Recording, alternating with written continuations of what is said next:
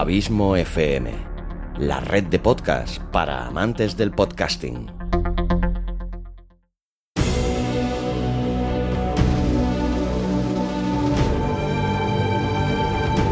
Una producción de Abismo FM, creada para todos aquellos que quieren disfrutar de su tiempo libre escuchando grandes historias.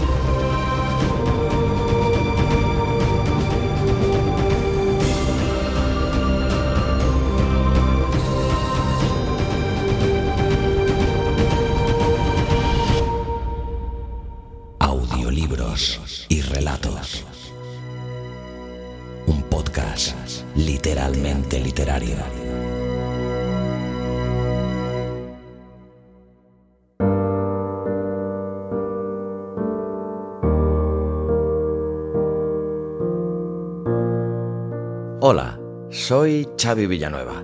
Bienvenida, bienvenido un día más a Audiolibros y Relatos, tu podcast de literatura favorito. O eso espero.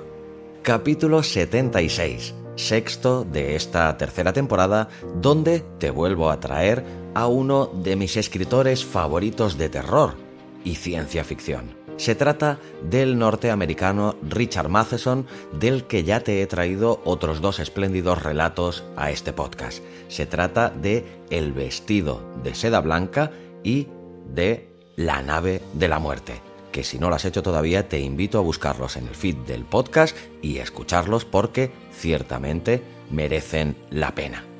Ambos relatos, como el que hoy te traigo, extraídos de esa maravillosa antología de relatos titulada Nacido de hombre y mujer y otros relatos espeluznantes.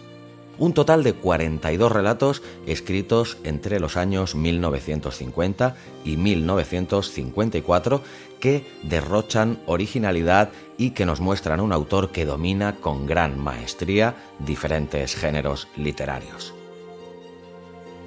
Matheson mezcla con gran talento ciencia ficción y terror, haciéndonos partícipes de multitud de invasiones alienígenas de todo tipo, así como de amenazas de otros mundos u otras dimensiones. El relato que te traigo hoy se titula Un bloque espacioso y en él Ruth le comenta a su marido que el conserje del edificio en el que viven le da miedo y que en una visita al sótano de dicho edificio ha visto unos misteriosos motores que no le dejan conciliar el sueño. En una reunión con sus vecinos y amigos Phil y Marge les hacen partícipes de las sospechas de Ruth y la intranquilidad que la apesadumbra.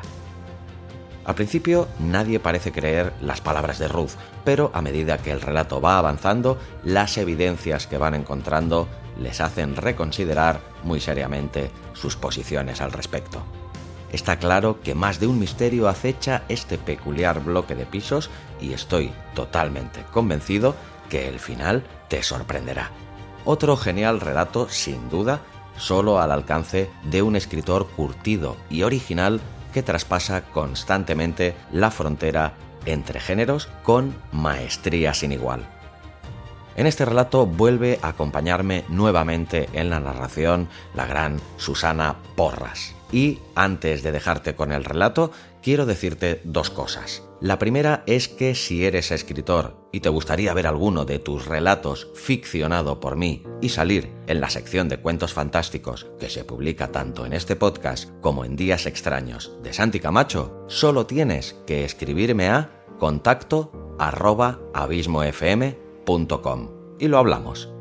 Y la segunda cosa que te quiero decir es que si te gustan y te hacen disfrutar los relatos publicados en este podcast, quiero recordarte que estos necesitan de una gran cantidad de horas para su producción y que si en la medida de lo posible quieres ayudar con una pequeña aportación económica, la que tú quieras o la que tú puedas, no solo te lo agradeceré efusivamente, sino que además ayudarás a la pervivencia de este podcast y a que siga mejorando día a día su calidad. Si lo deseas, puedes hacer tu aportación en abismofm.com barra publicidad y aportaciones. Estas tres palabras, publicidad y aportaciones, separadas entre ellas por un guion. Te doy las gracias de antemano. Y ahora sí que sí, te dejo ya con este fantástico relato. Espero que sea de tu agrado y lo disfrutes. Hasta el próximo programa. Pero como siempre, larga vida al podcasting y larga vida a la audioliteratura.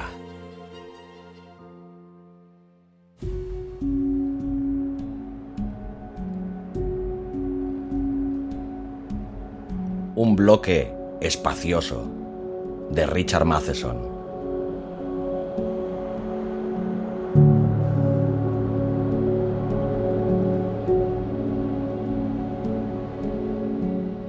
El conserje me da escalofríos, dijo Ruth cuando entró en casa aquella tarde. Levanté la vista de la máquina de escribir mientras ella dejaba las bolsas en la mesa. Me miró. Yo estaba rematando el segundo borrador de un cuento. Te da escalofríos, dije. Sí, esa forma tan sigilosa que tiene de moverse es como Peter Lorre o alguien así. Peter Lorre. Repetí aún inmerso en el argumento.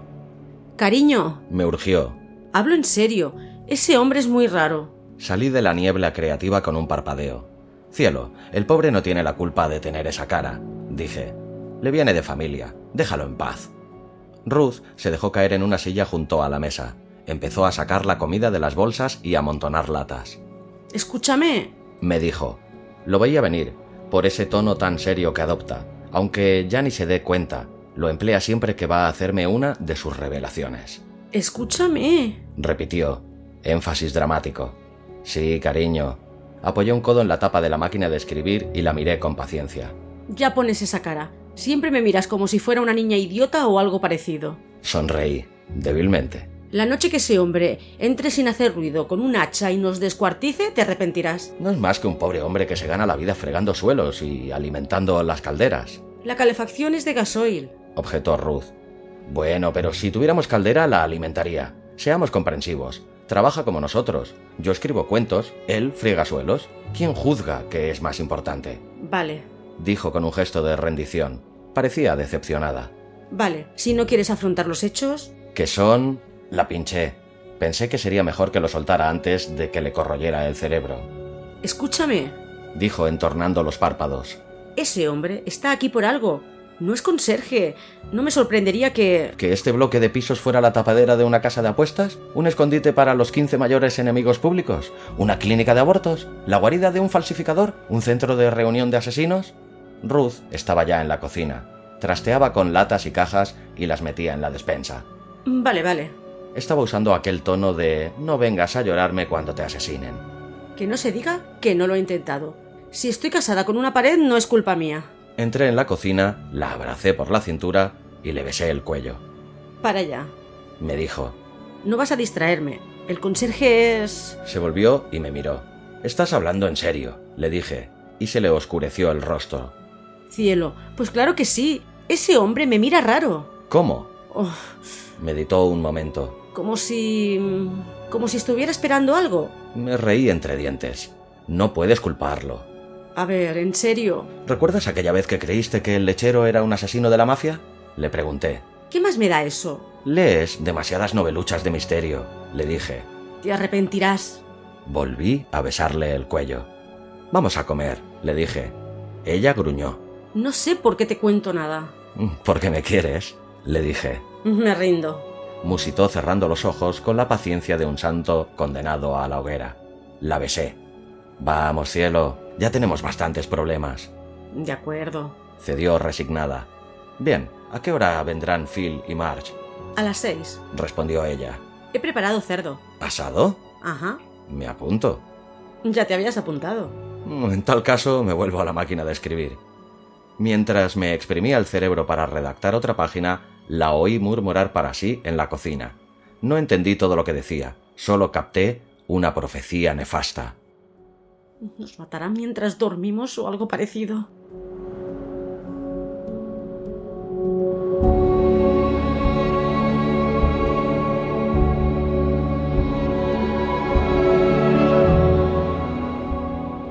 No, es una ganga, comentó Ruth aquella noche mientras cenábamos. Sonreí a Phil y él me devolvió la sonrisa. Yo también lo creo, coincidió Marsh. ¿Dónde se ha visto un piso de cinco habitaciones totalmente amueblado por 65 dólares al mes, con cocina, frigorífico, lavadora? Es increíble. Chicas, dije, No le busquemos tres pies al gato y disfrutemos de la ocasión. Oh, Ruth sacudió su preciosa cabeza rubia. si te dijeran que va a regalarte un millón de dólares, seguro que lo aceptarías. Pues claro que sí, respondí, y después correría como alma que lleva el diablo. Eres un inocente. ¿Crees que la gente es... es... ¿Normal? Dije yo. ¿Crees que todo el mundo es Papá Noel? Es un poco raro, intervino Phil. Piénsalo, Rick. Lo pensé. Un piso de cinco habitaciones, nuevo, con muebles buenos, vajilla. Fruncí los labios. Uno puede perder la perspectiva si pasa el día pegado a la máquina de escribir. Quizá fuera cierto. Sin embargo, meneé la cabeza. Entendía qué querían decir, pero evidentemente no iba a reconocerlo. ¿Y estropear la batallita con Ruth? Hmm, jamás. Creo que es demasiado caro, dije. Ay, Dios. Ruth se lo estaba tomando en serio, como siempre. ¿Demasiado? ¿Cinco habitaciones, muebles, vajillas, sábanas, manteles, un televisor? ¿Qué más quieres? ¿Piscina? ¿Una pequeña? apunté con docilidad. Ruth miró a Marge y a Phil. Vamos a hablar de esto con tranquilidad. Les dijo. Vamos a hacer como que la cuarta voz que oímos no es más que el viento soplando en los aleros. "Mm, soy el viento en los aleros, repetí. Escuchad, Ruth se puso otra vez a dar vueltas a sus presentimientos. ¿y si el lugar es una farsa? Quiero decir, ¿y si nos quieren aquí únicamente como tapadera? Eso explicaría el precio del alquiler. ¿Recordáis la avalancha de gente que vino cuando empezaron a alquilar? Me acordaba tan bien como Phil y Marge. Si conseguimos el piso fue porque dio la casualidad de que pasábamos por allí cuando el conserje colocó el cartel y entramos a preguntar. Recuerdo nuestra sorpresa al enterarnos del precio. Estábamos encantados. Parecía que estuviéramos en Navidad. Fuimos los primeros inquilinos. Al día siguiente aquello parecía el asedio del Álamo. Es un poco difícil conseguir piso hoy en día, Yo creo que aquí hay gato encerrado. concluyó Ruth. ¿No os habéis fijado en el conserje? "Eh, es un bicho raro, contribuí suavemente. Desde luego. Convino March riendo. Dios mío, parece sacado de una película de serie B. Esos ojos. Se parece a Peter Lorre. ¿Ves? proclamó Ruth victoriosa. Chicos, dije alzando una mano conciliadora, si se llevan algo entre manos, dejemos que continúe. No se nos pide que participemos ni que lo soportemos. Estamos viviendo en un buen sitio a, buen precio. ¿Qué vamos a hacer? ¿Investigarlo y echarlo todo a perder? ¿Y si nosotros formamos parte de ese plan? preguntó Ruth. ¿Qué plan, cielo? No lo sé, respondió ella. pero noto algo. ¿Recuerdas aquella vez que sentías que el baño estaba encantado y resultó ser un ratón? ¿Tú también estás casada con un ciego? le preguntó a Marge, empezando a recoger los platos. Todos los hombres están ciegos. respondió Marge mientras acompañaba a mi pobre vidente a la cocina. Tenemos que aceptarlo. Phil y yo nos encendimos un cigarrillo. Bromas aparte, dije de modo que las chicas no pudieran oírme. ¿Crees que de verdad hay algo raro? No lo sé, Rick. Phil se encogió de hombros. Pero te diré una cosa. No es normal conseguir un piso amueblado por tan poco dinero. Ya, asentí. Ya, pensé, abriendo los ojos por fin. No es normal.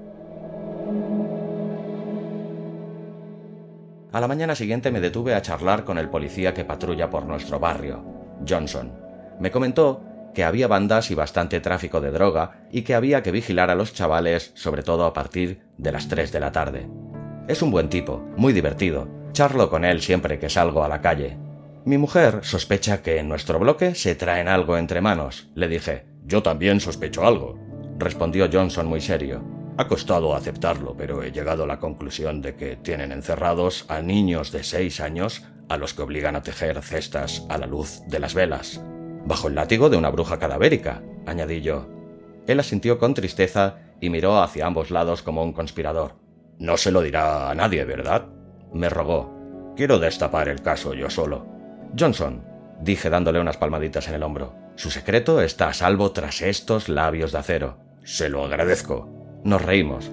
¿Cómo está la parienta? me preguntó.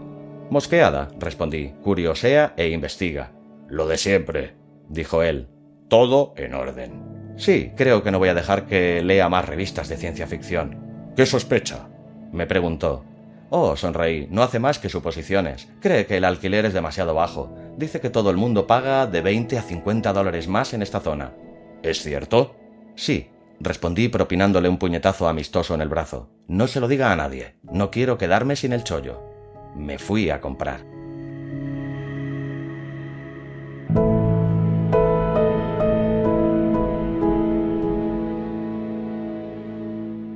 Lo sabía. dijo Ruth. Lo sabía. Me miró fijamente por encima de un barreño lleno de ropa mojada. ¿Qué sabías, cielo? Le pregunté dejando en la mesa el paquete de folios que había salido a comprar. Este lugar es una tapadera. Ruth levantó una mano. No digas ni una palabra. Limítate a escucharme. Me senté y esperé. Sí, querida, He encontrado motores en el sótano. me dijo. "Eh, ¿Qué tipo de motores, cariño? ¿Reactores? Ella apretó los labios. Mira, Empezó a molestarse. los he visto. Y lo decía en serio. Yo también he estado ahí abajo, cielo, le dije. ¿Cómo es que yo no he visto ningún motor? No me gustó la forma en que Ruth miró a su alrededor como si pensara que de verdad había alguien agazapado al otro lado de la ventana, escuchando. Están debajo del sótano. Explicó, y yo la miré dubitativo. Maldita sea. Se levantó. Ven conmigo y te lo enseño. Me llevó de la mano por el pasillo hasta el ascensor. Mientras descendíamos, estuvo muy seria y me apretaba la mano con fuerza. ¿Cuándo los has visto? Le pregunté intentando ser amable. Al hacer la colada ahí abajo, bueno, en el pasillo, cuando volvía con la ropa, de camino al ascensor he visto una puerta entreabierta. ¿Has entrado? Le pregunté. Ella me miró. Has entrado, concluí. He bajado los escalones, había luz y... ¿Y has visto motores? ¿He visto motores? ¿Grandes? El ascensor se detuvo, las puertas se abrieron y salimos. Ahora mismo verás lo grandes que son. Llegamos frente a una pared lisa. ¿Estaba aquí? La miré y golpeé la pared. Cielo, No te atrevas a decirlo. me soltó. ¿Nunca has oído hablar de puertas ocultas? ¿Y la puerta eh, estaba oculta en la pared? Puede que la pared sea deslizante y la tape. dijo Ruth. Se puso a darle golpecitos. A mí me pareció sólida, maldita sea. Exclamó. Ya sé lo que vas a decirme. No lo dije. Me limité a mirarla. ¿Han perdido algo? La voz del conserje, grave e insinuante, en efecto, se parecía un poco a la de Peter Lorre. Ruth se sobresaltó. La había pillado por sorpresa. Yo también di un respingo. "Eh, mi esposa cree que hay una... Estaba enseñándole cómo se cuelga un cuadro. Me interrumpió Ruth a toda prisa. Así es como se hace, cariño. Se volvió hacia mí. Pones el clavo en ángulo, no recto. ¿Lo entiendes ahora? Me cogió de la mano. El conserje se rió. "Eh, Hasta luego. Me despedí incómodo. Sentía sus ojos posados sobre nosotros mientras íbamos hacia el ascensor. Cuando se cerraron las puertas, Ruth se volvió con rapidez. ¿Y buenas noches? Estalló. ¿Qué pretendes? ¿Que nos pille? Cielo, ¿qué? No importa. me dijo. Ahí abajo hay motores, motores enormes, los he visto, y él sabe que están ahí. Cariño, ¿por qué no? Mírame. me dijo con rapidez. La miré, con intensidad. ¿Crees que estoy loca? Venga, no lo pienses tanto. Suspiré. Creo que tienes mucha imaginación. Lees esas... Ajá. murmuró. Parecía enojada. Eres tan intratable como... Tú y Galileo, Te los enseñaré. prometió. Bajaremos otra vez esta noche, cuando el conserje esté durmiendo, si es que duerme. Fue entonces cuando empecé a preocuparme. Cielo, para ya, le dije. Vas a terminar por asustarme. Bien, pensaba que tendría que haber un terremoto para que reaccionaras. Me pasé toda la tarde sentado delante de la máquina de escribir, pero no me salió nada. Estaba preocupado. No lo entendía. ¿De verdad lo decía en serio? Vale, pensé, me lo tomaré en serio. Había visto una puerta que se habían dejado abierta por descuido. Eso era obvio. Si de verdad había unos motores enormes bajo el bloque de pisos, como decía, seguro que quien los hubiera instalado no quería que nadie supiera de su existencia. La calle 7 Este, un bloque de pisos y unos motores enormes debajo. ¿Podía ser cierto?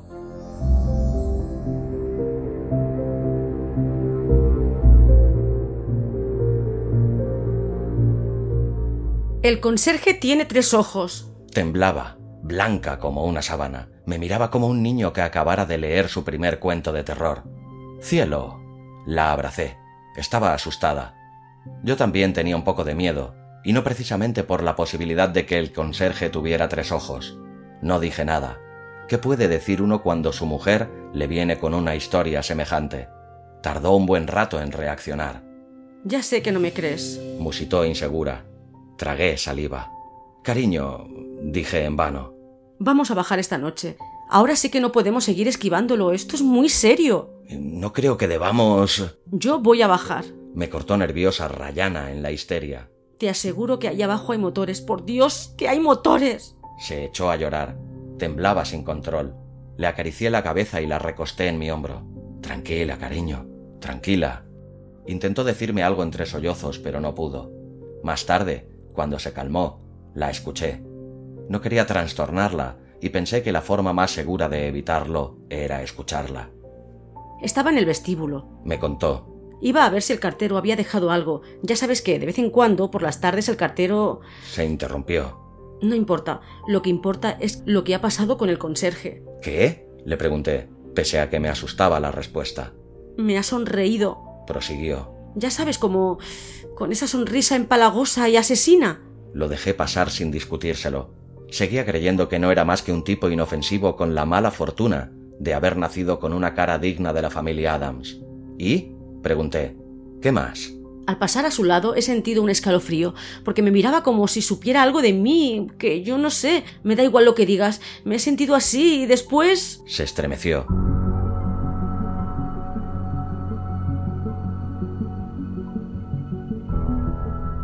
Le cogí la mano. ¿Después? He notado que me miraba. Yo también lo había notado cuando nos lo habíamos encontrado en el sótano. Sabía a qué se refería. Simplemente uno sabía que aquel tipo estaba mirándolo. Vale, concedí. Eso me lo creo. Pero no vas a creerte lo que viene ahora. Me dijo en tono lúgubre. Se sentó muy recta y siguió hablando. Cuando me volví para mirar, estaba alejándose de mí. Presentí lo que se avecinaba. No creo, empecé a decir sin convicción. Tenía la cabeza hacia adelante, pero me miraba. Tragué saliva. Estaba aturdido y le acariciaba una mano de forma mecánica. Tiene un ojo en la nuca. Cielo. La miré con, reconozcámoslo, miedo. Una mente desatada puede extraviarse mucho. Cerró los ojos, entrelazó las manos tras apartar la que yo le sostenía y apretó los labios. Vi que se le escapaba una lágrima del ojo izquierdo y le rodaba por la mejilla. Estaba pálida. Lo he visto, dijo en voz baja. Que Dios se apiade de mí. Le he visto el ojo. No sé por qué seguí con el asunto. Para torturarme, supongo. Estaba deseando olvidarlo todo, fingir que no había sucedido. ¿Por qué no lo hemos visto hasta ahora, Ruth? Le pregunté. Le hemos visto la nuca muchas veces. ¿De verdad? Mi amor, alguien tiene que habérsela visto. ¿Es que crees que nunca ha tenido a nadie detrás? El pelo se le había apartado Rick y antes de salir corriendo vi que el pelo volvía a su sitio y se lo tapaba. Me quedé sentado en silencio. ¿Qué más puedo decir? ¿Qué se le puede decir a una esposa que habla así? ¿Que está chiflada? ¿Que está loca? Recurrir al viejo y manido has estado trabajando mucho. Tampoco ha trabajado tanto. O tal vez sí que ha trabajado mucho. Con la imaginación. ¿Vas a bajar conmigo esta noche? Me preguntó. De acuerdo, le respondí en voz baja. De acuerdo, mi amor. ¿Y ahora? ¿Por qué no te acuestas un rato? Estoy bien. Mi amor, acuéstate un rato. Insistí con firmeza. Iré contigo esta noche, pero ahora quiero que te acuestes. Se levantó y se fue al dormitorio. Oí el chirrido de los muelles del colchón cuando se sentó en la cama. Después subió a las piernas y apoyó la cabeza en la almohada. Fui un poco después para taparla con una colcha. Estaba mirando el techo. No le dije nada. No creo que quisiera hablar conmigo.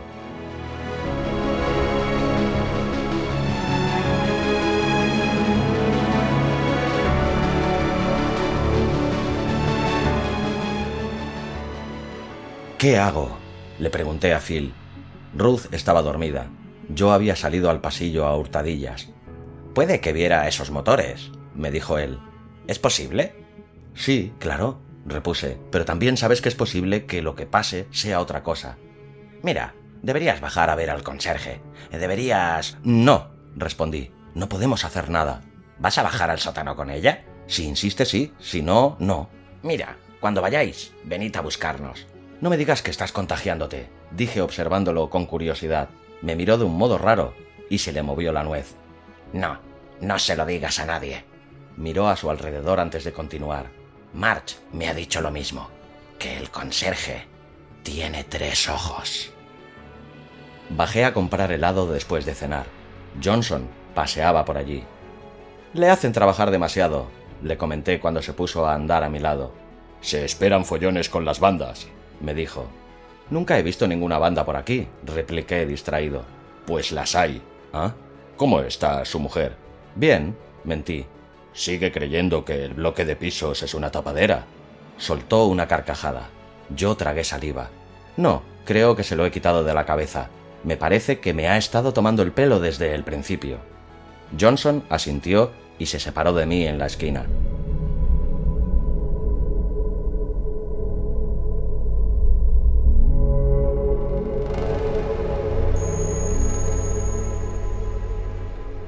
Inexplicablemente, las manos me temblaron todo el camino de vuelta a casa, y no dejé de echar miradas de reojo hacia atrás. Ya es la hora, dijo Ruth. Protesté y me di media vuelta. Ella me dio un codazo. Me desperté atontado y miré la hora. Los números luminosos me indicaron que eran casi las cuatro de la mañana. ¿De verdad quieres ir ahora? le pregunté, demasiado adormilado para tener tacto. Hubo un momento de silencio. Eso me despertó. Yo voy a bajar, musitó Ruth. Me senté en la cama. La miré en la penumbra y el corazón empezó a latirme un poquito más deprisa de la cuenta. Tenía la boca y la garganta secas. Vale, dije. Espera a que me vista. Ella ya estaba vestida. La oí hacer café en la cocina mientras me ponía la ropa. No hacía ruido. Es decir, no parecía que le temblaran las manos. Además, hablaba con lucidez pero cuando me miré en el espejo del baño vi a un marido preocupado. Me lavé la cara con agua fría y me peiné. Gracias, le dije cuando me pasó una taza de café. Me quedé allí de pie, nervioso ante mi propia esposa. Ella no tomó café. ¿Estás despierto ya? me preguntó, y yo asentí. Vi la linterna y el destornillador sobre la mesa de la cocina. Me terminé el café. De acuerdo, dije. Vamos a zanjar este asunto. Sentí su mano en el brazo. Espero que... empezó a decir, pero de inmediato apartó la cara. ¿Qué? Nada, respondió ella. Será mejor que vayamos ya.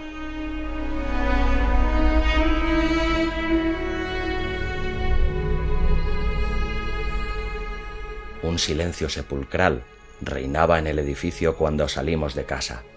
Estábamos a medio camino del ascensor cuando recordé a Phil y March se lo dije a Ruth. No podemos entretenernos más, objetó. Pronto se hará de día. Espera un momento, iré a ver si están despiertos. No dijo nada. Se quedó junto a la puerta del ascensor mientras yo regresaba por el pasillo y llamaba con suavidad a la puerta de su piso. No hubo respuesta. Miré por el pasillo. Ruth no estaba. El corazón me dio un vuelco. Aunque estaba seguro de que no había ningún peligro en el sótano, me asusté. Ruth murmuré, yendo hacia las escaleras. Espera un momento. Oí que gritaba Phil desde la puerta. No puedo, repuse bajando a toda prisa. Cuando llegué al sótano, vi la puerta del ascensor abierta y la luz que salía del interior. Estaba vacío. Miré a mi alrededor en busca del interruptor, pero no lo encontré. Avancé por el pasillo a oscuras, tan deprisa como pude. ¡Cielo! susurré en tono apremiante. Ruth, ¿dónde estás? La encontré junto a un hueco de la pared. Era una puerta y estaba abierta.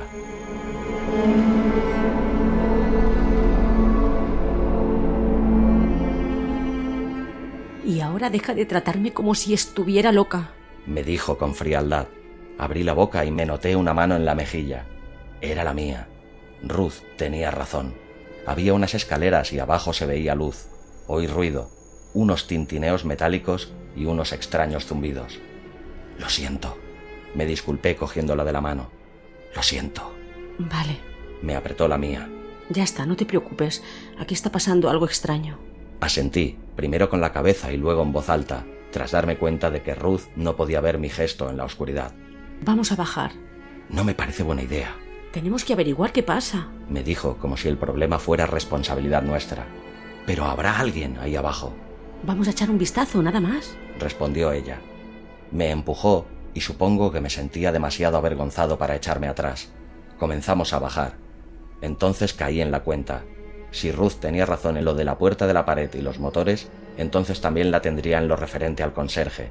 Por tanto, realmente tendría... Me parecía estar en un sueño. La calle 7 Este, me dije de nuevo. Un bloque de pisos de la calle 7 Este.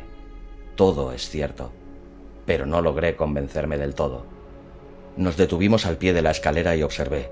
Motores, en efecto. Unos motores fantásticos. Y entonces supe de qué tipo de motores se trataba. También había leído algo sobre ciencia de verdad, no solo ciencia ficción. Me dio vueltas la cabeza. No es fácil asimilar algo así. Bajar de un edificio de ladrillo para entrar en semejante almacén de energía. Me sobrepasaba. No sé cuánto tiempo estuvimos allí, pero de repente me di cuenta de que teníamos que salir, que teníamos que contarlo. ¡Vamos! la urgí. Mientras subíamos por la escalera la cabeza se me revolucionaba como un motor de aquellos, hilando ideas con rapidez y furia, todas demenciales, todas aceptables, incluso las más demenciales. Cuando avanzábamos por el pasillo del sótano vimos que se acercaba el conserje. Ya asomaban las primeras luces del alba, pero seguía reinando la oscuridad. Cogía Ruth y nos agachamos detrás de un pilar de piedra. Contuvimos la respiración y escuchamos el ruido de los pasos que se aproximaban. Pasó de largo. Llevaba una linterna, pero no barrió el pasillo con el haz. Iba derecho hacia la puerta. Y entonces lo vi. Cuando entró en el cerco de luz de la puerta abierta, se detuvo. Estaba de cara a la puerta. Estaba de cara a las escaleras. Pero nos miraba a nosotros me dejó sin el poco aliento que me quedaba. Inmóvil, clavé la vista en el ojo de la nuca. Y, aunque no formara parte de una cara, aquel maldito ojo iba acompañado de una sonrisa, una sonrisa despectiva, segura de sí misma, aterradora. Nos había visto, lo encontraba gracioso y no iba a hacer nada. Atravesó el umbral, la puerta se cerró y la pared se deslizó y la ocultó. Ruth y yo Estábamos temblando. ¿Lo has visto? dijo ella al cabo de un rato. Sí. Sabe que hemos visto esos motores, pero no ha hecho nada. Seguimos hablando mientras subíamos en el ascensor. Quizá no tenga importancia, aventuré. Quizá... Me interrumpí al recordar los motores. Sabía que eran. ¿Qué vamos a hacer? Me preguntó. La miré. Estaba asustada. La abracé. Pero yo también estaba asustado. Será mejor que nos larguemos de aquí dije, y deprisa. Pero no hemos hecho el equipaje. Objetó. Pues vamos a hacerlo. Nos iremos antes de que termine de hacerse el día. No creo que puedan... ¿Puedan? ¿Por qué he dicho eso? Me pregunté. Puedan. Tenía que tratarse de un grupo. El conserje no podía haber fabricado aquellos motores él solo.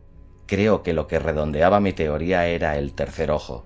Y cuando pasamos por casa de Phil y March, cuando nos preguntaron qué había ocurrido, les dije lo que pensaba. No creo que Ruth se sorprendiese mucho. Estaba claro que a ella ya se le había ocurrido antes. Creo que este edificio es una nave, dije. Me miraron. Phil sonrió, pero se puso serio cuando se dio cuenta de que no bromeaba. ¿Qué? dijo March. Sé que parece una locura. Continué con un tono que parecía más el de mi mujer que el mío. Pero son motores de cohete. No sé cómo demonios los han metido ahí abajo, pero me encogí de hombros sin saber qué decir para explicarlo. Tan solo sé que son motores de cohete. ¿Eso no quiere decir que sea una nave? Phil terminó con un hilo de voz. Había cambiado de afirmación a pregunta a mitad de frase. Sí, dijo Ruth, y yo me estremecí. Aquello parecía zanjarlo todo. Había tenido razón demasiadas veces en los últimos días. Pero... March se encogió de hombros. ¿Para qué? Yo lo sé, dijo Ruth, mirándonos uno a uno. ¿Qué, cielo? le pregunté con aprensión. El conserje no es humano, eso lo sabemos. Ese tercer ojo lo convierte en... ¿Entonces es verdad que lo tiene? preguntó Phil incrédulo. Sí, asentí. Lo he visto. Oh, Dios mío. exclamó. No es humano, repitió Ruth. Humanoide sí, pero no terrícola. Puede que en realidad tenga el aspecto que aparenta, o puede que sea completamente distinto, tan distinto que haya tenido que cambiar de forma. Puede que se haya puesto ese ojo de más para vigilarnos sin que lo sepamos. Phil se pasó una mano temblorosa por el pelo. Esto es una locura. Se derrumbó en una silla. Las chicas lo imitaron. Yo no. No me sentía cómodo allí dentro. Estaba convencido de que teníamos que ponernos el abrigo y salir corriendo. Pero ellos no parecían percibir ningún peligro inmediato. Al fin me persuadí de que no sería tan grave esperar a que se hiciera de día. Entonces se lo diría a Johnson o a alguien. En aquellos momentos no podía hacer nada. Esto es una locura, repitió Phil. He visto los motores, dije. Es verdad que están ahí. No podemos negarlo. Escuchad, dijo Ruth. Probablemente sean extraterrestres. ¿De qué estás hablando? preguntó March irritada. Vi que tenía miedo, y con motivo. Cielo, contribuí con voz débil. Has estado leyendo demasiadas revistas de ciencia ficción. Ruth apretó los labios. No empieces otra vez con lo mismo, replicó. Pensaste que estaba loca cuando me pareció que este sitio era sospechoso. Pensabas que estaba loca cuando te dije que había visto los motores. Pensaste lo mismo cuando te dije que el conserje tenía tres ojos. Pues resulta que tenía razón las tres veces y ahora, por favor, concédeme un poco de credibilidad. No dije nada, y ella continuó. Imaginemos que son de otro planeta. Utilizó otras palabras para no alarmar a March más de la cuenta. Supongamos que quieren gente de la Tierra para experimentar, para observarla. Se corrigió rápidamente. No sé para qué como si la idea de que nos observasen unos conserjes extraterrestres de tres ojos fuera mucho más agradable. ¿Qué mejor manera de conseguir gente que construir una nave espacial con aspecto de bloque de pisos, alquilarlos baratos y llenarlos en menos que canta un gallo? Nos miró sin ceder un ápice. Y después, un buen día, cuando todos estén dormidos, de madrugada, adiós tierra. La cabeza me daba vueltas. Era una locura, pero ¿qué podía decir? Tres veces había dudado como un listillo, pero ya no podía permitírmelo. No merecía la pena el riesgo. Además, en el fondo, estaba convencido de que tenía razón. Pero el edificio entero, decía Phil, ¿cómo van a levantarlo por los aires? Si son de otro planeta, puede que estén varios siglos por delante de nosotros en cuanto a viajes espaciales. Phil iba a responder, pero se mordió la lengua. Pero no tiene pinta de nave, dijo al fin. Es probable que el edificio sea un armazón que recubre la nave, repuse. Sí, seguramente. Quizá la verdadera nave incluya solo los dormitorios. Es lo único que necesitan. Es donde estará todo el mundo de madrugada si... No. Me cortó Ruth. No pueden deshacerse del armazón sin que se entere todo el mundo. Nos quedamos pensando en silencio, sumidos en una espesa nube de confusión y miedos informes. Informes porque no se puede concretar el miedo a lo desconocido. Escuchad, dijo Ruth. Me hizo estremecer. Me dieron ganas de pedirle que no siguiera con sus horribles presentimientos. Tenían demasiado sentido. Supongamos que sí es un edificio, supongamos que la nave está en el exterior. Pero... March estaba bastante perdida, por eso se enfadaba. No hay nada en el exterior de la casa, eso es evidente. Esa gente nos lleva mucha ventaja en conocimientos científicos, insistió Ruth. Quizá dominen la invisibilidad de la materia. Creo que todos a la vez nos revolvimos en las sillas, incómodos. Cielo, dije. ¿Es posible? preguntó Ruth con decisión. Es posible, admití con un suspiro. Solo posible. Nos quedamos en silencio. Escuchad, repitió Ruth. No, la corté. Escucha tú. Puede que nos estemos pasando, pero es cierto que hay motores en el sótano y que el conserje tiene tres ojos. Teniendo eso en cuenta, creo que nos sobran motivos para alargarnos. Enseguida. Al menos, todos estuvimos de acuerdo en eso. Será mejor que se lo digamos a la gente del edificio, dijo Ruth. No podemos dejarlos aquí. Tardaríamos demasiado, repuso March. Es necesario, dije. Haz tú la maleta, cielo. Yo se lo diré. Fui a la puerta del piso y puse la mano en el pomo. No giró. Sentí un escalofrío de pánico. Agarré el pomo y tiré con fuerza. Por un momento, mientras luchaba contra el miedo, pensé que la puerta estaba cerrada por dentro. Lo comprobé. Estaba cerrada por fuera. ¿Qué pasa? preguntó March con voz temblorosa. En su interior, un grito amenazaba con estallar. Está cerrada, dije. March dio un respingo. Los cuatro nos miramos. Es cierto, dijo Ruth horrorizada. Oh, Dios mío, entonces todo es cierto.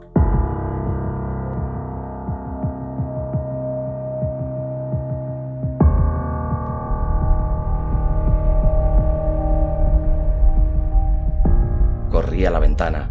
De repente todo empezó a vibrar como si hubiera un terremoto. Los platos tintinearon y cayeron de los estantes. Oímos que se volcaba una silla en la cocina. ¿Qué pasa? gritó March. Phil la sujetó cuando empezó a gemir. Ruth corrió hacia mí y nos quedamos donde estábamos, helados mientras el suelo se movía bajo nuestros pies. ¡Los motores! gritó Ruth de repente. ¡Los han encendido! Tienen que calentarse, aventuré desesperado. ¡Todavía! ¡Podemos salir! Solté a Ruth y agarré una silla. Suponía que también habrían cerrado las ventanas. Lancé la silla contra el cristal. La vibración aumentaba. ¡Deprisa! Grité para hacerme oír sobre el ruido.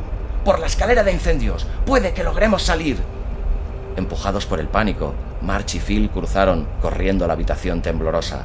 Más que ayudarlos a salir, casi los empujé por el agujero abierto en la ventana. Marge se rasgó la falda y Ruth se cortó los dedos. Yo salí el último y me clavé un cristal en la pierna. Estaba tan alterado que ni lo noté. Seguí empujándolos mientras bajábamos a toda velocidad por la escalera de incendios. A Marge se le clavó un tacón en la rejilla de un peldaño y se le partió. El zapato salió disparado. Ella, con la cara blanca y crispada de miedo, trastabilló y estuvo a punto de caerse por los escalones metálicos pintados de naranja. Ruth, que llevaba mocasines, bajaba detrás de Phil. Yo iba el último y los guiaba a la desesperada. Vimos a otras personas en las ventanas. Por encima y por debajo de nosotros oímos cristales que se rompían. Vimos a una pareja mayor escabullirse a toda prisa por el hueco de su ventana y comenzar a bajar. Nos frenaban. ¡Vamos, por favor! les gritó Marge, furiosa, y ellos volvieron la cabeza asustados. Pálida, Ruth se giró para buscarme con la mirada. ¿Estás aquí? preguntó con rapidez. Le temblaba la voz. Estoy aquí, respondí sin aliento. Me daba la sensación de que iba a desmayarme en cualquier momento encima de los escalones, que parecían no tener fin. Una escalerilla remataba la escalera de incendios. La anciana saltó de ella, cayó como un fardo y gritó de dolor al torcerse el tobillo. Su marido se tiró a continuación y la ayudó a levantarse. El edificio vibraba con fuerza. Vimos desprenderse el polvo de entre los ladrillos. Uní mi voz a la de todos, que gritábamos lo mismo. ¡Deprisa! Vi caer a Phil. Atrapó con torpeza a March, que lloraba de miedo. ¡Oh, gracias a Dios! La oí articular apenas tuvo los pies en el suelo. Los dos se alejaron por el callejón. Phil se giró para mirarnos, pero March tiró de él. Déjame bajar a mí primero, le dije precipitadamente a Ruth. Se apartó y yo me colgué de la escalera y me soltó. Sentí un pinchazo en los empeines y un ligero dolor en los tobillos.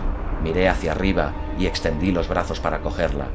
Un hombre, detrás de Ruth, intentaba apartarla para saltar. ¡Cuidado! Le grité como un animal enfurecido, reducido a aquel estado por el miedo y la preocupación.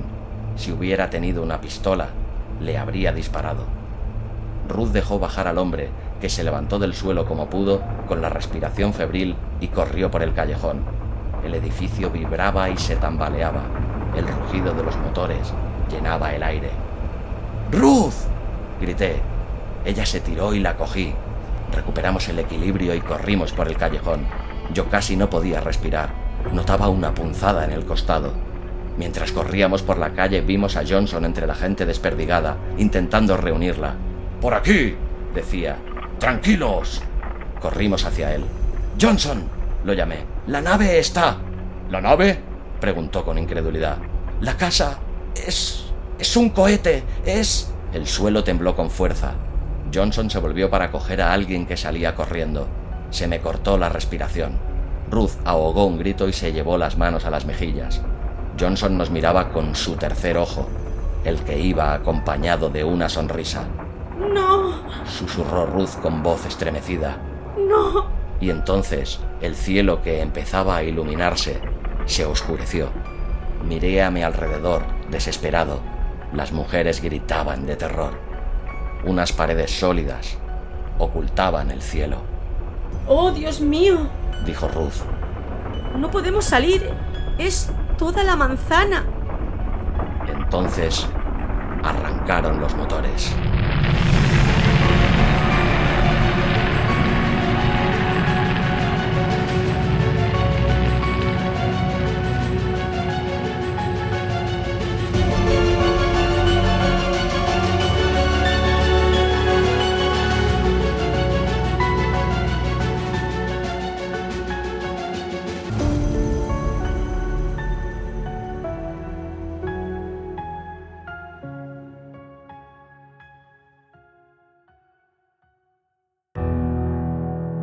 Si te ha gustado el relato, ayúdame compartiéndolo y comentándolo en tus redes sociales. Me encontrarás tanto en Facebook como en Twitter como Abismo FM. Para comentarios y sugerencias también puedes escribirme en la página de contacto de la web abismofm.com. Y si realmente te gusta este podcast, no dudes en suscribirte a él, sea cual sea la plataforma desde la que lo escuchas. Es totalmente gratuito. Puedes escucharlo también desde Spotify. Hasta la semana que viene.